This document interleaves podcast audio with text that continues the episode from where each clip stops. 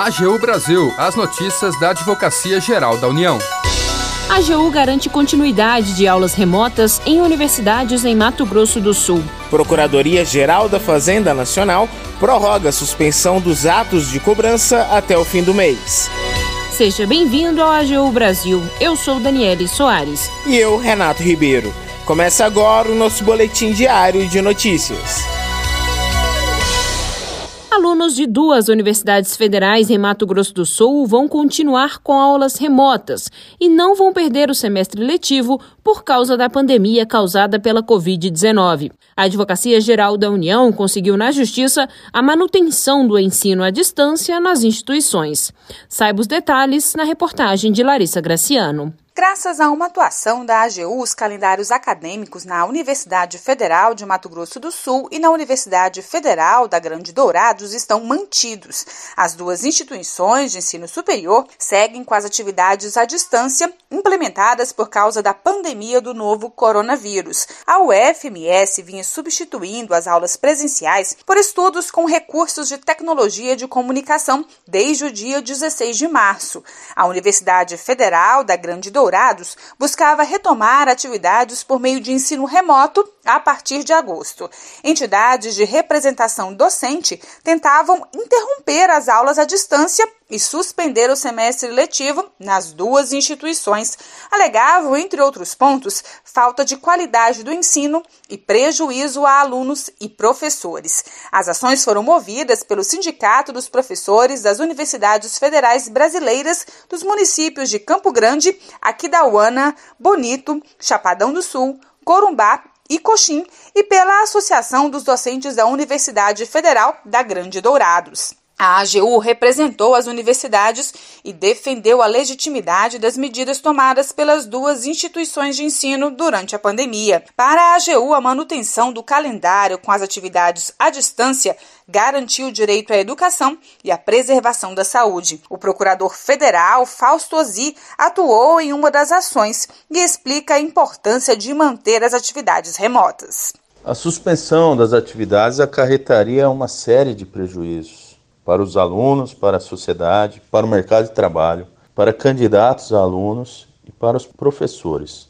Para os alunos, acarretaria atraso em sua formação acadêmica, geraria mais investimentos da universidade e das famílias, como aluguel de imóveis, alimentação, pagamentos de taxas de condomínio, água, energia.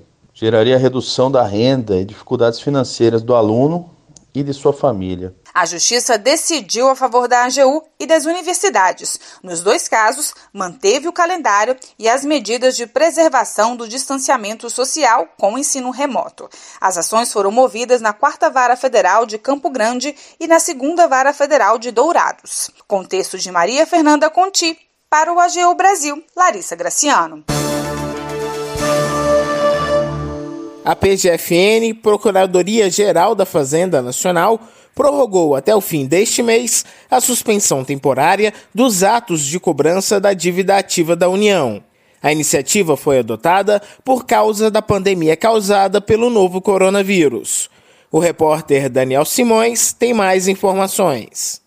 Entre os atos suspensos estão aqueles relacionados à rescisão de parcelamento por inadimplência. Assim, os parcelamentos que resultem em rescisão por falta de pagamento não serão rescindidos durante o período de suspensão. Ao final do prazo, o contribuinte que deixar parcelas em atraso poderá ser excluído do parcelamento, caso não regularize a situação. A PGFN destaca que as parcelas referentes aos meses de maio, junho e julho, que tiveram as datas de vencimento prorrogadas para agosto, outubro e dezembro deste ano, respectivamente, não contarão como parcelas em atraso.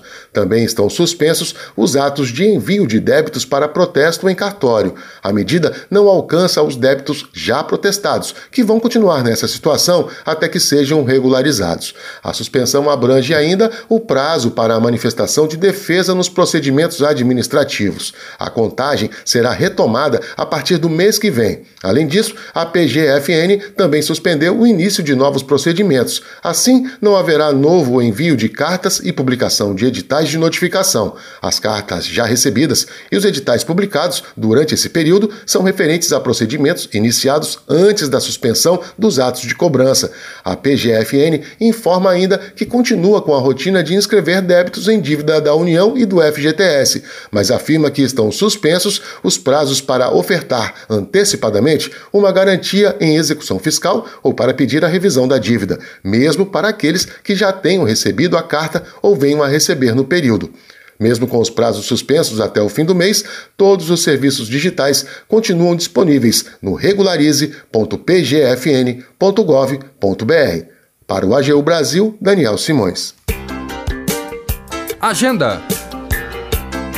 Hoje tem live da escola da AGU. O tema é Efetividade do Compromisso de Ajustamento de Conduta. Quem vai falar sobre o assunto é Ana Luísa Neri, mestre e doutora em Direitos Difusos e Coletivos pela Pontifícia Universidade Católica de São Paulo. Quem vai conduzir a live é a responsável pela escola da AGU na terceira região, Rita Dias Nolasco. O encontro começa às 18 horas no Instagram da escola. Temos outra dica para você. Amanhã a escola da AGU promove o seminário Processo Tributário no âmbito federal, temas em pauta no STF e no STJ. Os convidados são o desembargador federal José Carlos Francisco, o juiz federal em São Paulo Paulo César Conrado, o assessor de ministro do STF Lucas Bevilacqua, o assessor da presidência do STF Alexandre Freire, o procurador da Fazenda Nacional Paulo Mendes de Oliveira e a advogada Daniela Zagari. O encontro começa às nove e meia da manhã e será transmitido pelo YouTube. As inscrições podem ser feitas pelo link disponível na bio do perfil Escola da AGU no Instagram. Termina aqui o programa AGU Brasil. Você ouviu nesta edição. A AGU garante continuidade de aulas remotas em universidades em Mato Grosso do Sul. Procuradoria-Geral da Fazenda Nacional prorroga a suspensão dos atos de cobrança até o fim do mês. O programa é produzido pela Assessoria de Comunicação da Advocacia Geral da União. Tem a apresentação de Renato Ribeiro e edição e apresentação de Daniele Soares. Os trabalhos técnicos são de André Menezes e Jaqueline Santos. E a chefia da Assessoria de Comunicação é de Ana Paula Ergang. Para ouvir o programa novamente e ficar por dentro das principais atuações da AGU, acesse o nosso perfil no Spotify. É só procurar na plataforma por Advocacia Geral da União. Você também pode acompanhar o trabalho da instituição no site agu.gov.br. E se tiver sugestões de reportagem, mande um e-mail para a gente pautas.agu.gov.br. Siga as nossas redes sociais, Twitter, YouTube, Facebook e Instagram.